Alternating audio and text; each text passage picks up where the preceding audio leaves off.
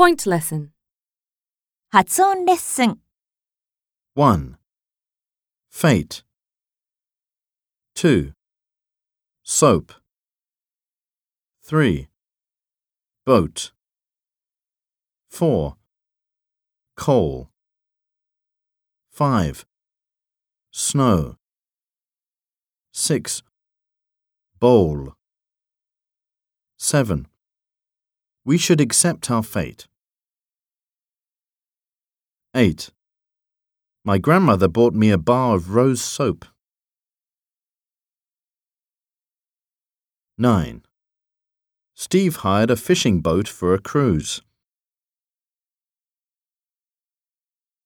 10. The coal industry is not the major industry in this country.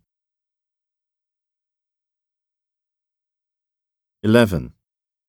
It snowed all night. 12. I ate a bowl of cereal this morning.